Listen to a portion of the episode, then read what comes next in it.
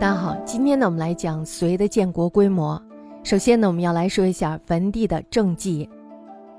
自从隋统一之后，国势呢是直线上升。大家知道为什么是吧？分久必合，合久必分。大家知道，那么你合了以后要干什么呀？就是一定要搞建设，那么一定大家都要生活好起来，这是必然的。所以呢，它的声威是远播的，府库呢是充裕的。这种充裕程度呢，可以说达到了一个亘古未有的程度。那么到了隋炀帝初年，这个隋炀帝呢是文帝的儿子，这种富强的程度呢，这时候就达到了一个极点。其后呢，就因为隋炀帝太过于纵欲了，使得这个国家走上了乱亡之途。总计隋的盛世前后不过二十余年，但是呢，在此短暂的时间内，其政治还有建设的各项成就都非常的光辉。我们可以说，后来唐代三百年的统一基础也是隋给他奠定的。那么隋的富强呢，有很多的原因。首先呢，是因为文帝的节俭务实、注意吏治，这是最主要的一个原因。自从西魏以后，北朝的君臣呢，这时候都知道注意吏治，文帝呢也承袭了这种习惯，处理政事异常的勤勉。那么另外一个原因呢，也非常的重要，那就是全国统一。这两个原因呢，是缺一不可的。政治呢，这时候步入了正轨，人民的生产还有建设也不再遭受战争的阻碍还有破坏，尤其是淮南还有淮北之地这两个地方呢，纵横千里，非常的大，是吧？那么在很久以前呢，他们是非常富饶的，但是呢，由于分裂，由于战争，这块地方呢，就成为南北政权的大战场，人口呢变得稀少，一片荒凉。那么到统一之后呢，荒地终于变成了沃壤，大大的增进了帝国粮食的生产。所以我们可以看到什么呀？和平对于一个发展的国家来说非常的重要。而魏晋以来的门阀呢，这时候已经不再是政治上的特权阶级，中央政府呢，这时候终于可以对他们令行禁止，行政效率呢自然是大为提高。这些呢都可以说是统一的赐予。文帝的优秀政绩呢是非常多的，比如说他听从苏威的建议，从开皇元年的时候就减轻赋役。开皇元年呢是公元五百八十一年。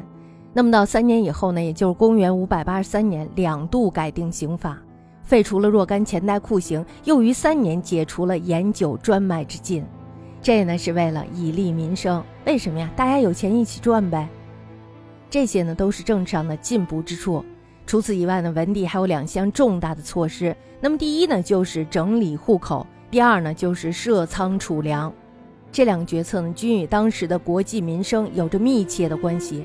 整理户口呢，也是开皇三年实施的。主要的实施地区呢，就是关东地区。那么他为什么要一上来就整理户口呢？主要是因为当时关东地区的老百姓，因为习惯了北齐时代的腐败政风，那么那些丁壮们为了避徭役，于是你就开始到处游走，或者是隐匿。这种人呢，占这个地区人丁的十分之六七。也有人呢是非常狡猾的，他们有的人呢称自己老了，有的人呢又称自己小，这样呢来规避租赋。因此呢，这时候文帝就下令了，要举行户口普查，大锁逃户，把这些所有的隐匿起来的、逃匿的，全都搜索出来，查来查去，这个结果呢，是文帝还有大家都想象不到的。在这个地区，没有户籍的老百姓多达一百六十万余口，一百六十万余口，多多人是吧？其中呢，丁壮就占了四十四点三万，这对政府的税收来说，自然是有大大的提高的，是有增益的，是吧？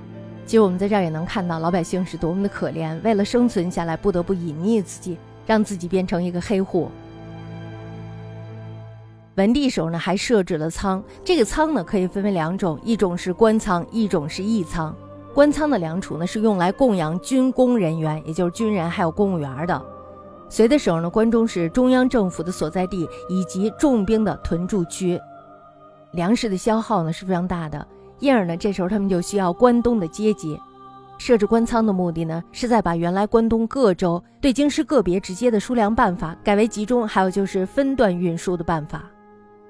开皇三年，文帝呢这时候就下令了，在黄河沿岸设置米仓，比如说像魏州，也就是今天的河南淇县，设置了黎阳仓；那么在洛州呢，也就是今天的河南洛阳市，设置了河阳仓。还有就是在陕州，也就是今天的河南陕县，设置了平仓。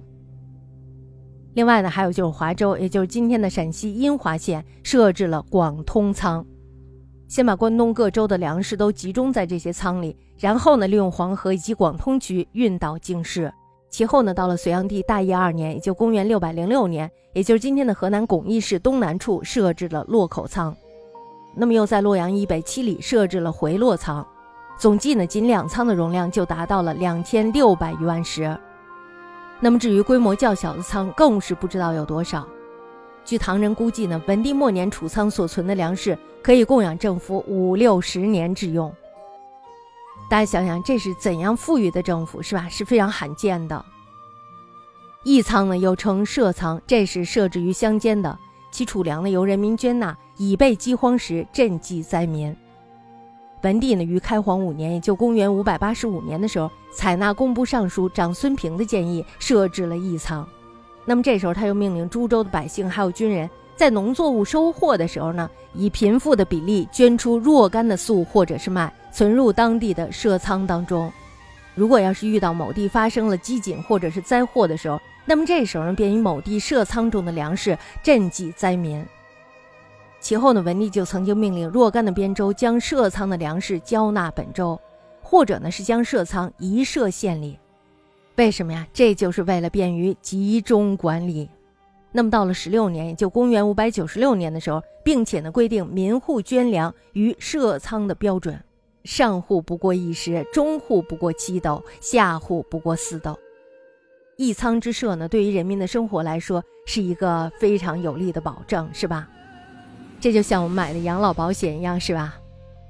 据史书上说呢，炀帝大业五年，也就公元六百零九年，是隋帝国富强的顶点。但是呢，隋的富国基础全是由文帝一代所奠定，炀帝呢不过是坐享其成罢了。文帝初年的时候呢，民户不满四百万，平陈之后呢，也只有四百六十万。但是呢，这时候的人口竟达到了八百九十余万户，四千六百余万口。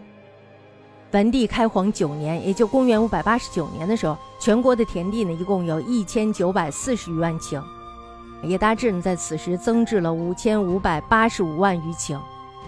这时候呢，隋帝国的版图一共有一百九十个郡，一千二百个县，东西呢是九千三百里，南北呢是一万四千八百一十五里。但是呢，我们知道，任何事达到一个顶点的时候，都会有下滑的现象。所以呢，自此之后，隋就开始走上了衰运。隋之所以迅速的乱亡，这与文帝本人是有关系的。我们大家知道，干得少也是问题，干得多还是问题，是吧？他虽然是励精图治，但是呢，因为他学识过差，行事呢有许多不达大体的地方。他本人呢，其实没有太大的政治理想，又因为轻视教育，因此呢，当时的政治精神仍然是彻底的功利主义。大家要知道，这个思想教育呢是非常重要的。并且呢，他也没有什么宏远的建国规模，再加上他的自心刻薄、猜忌臣下，以至于奸佞用事，终于呢被奸臣劣子所愚弄，变异储位，复其宗社。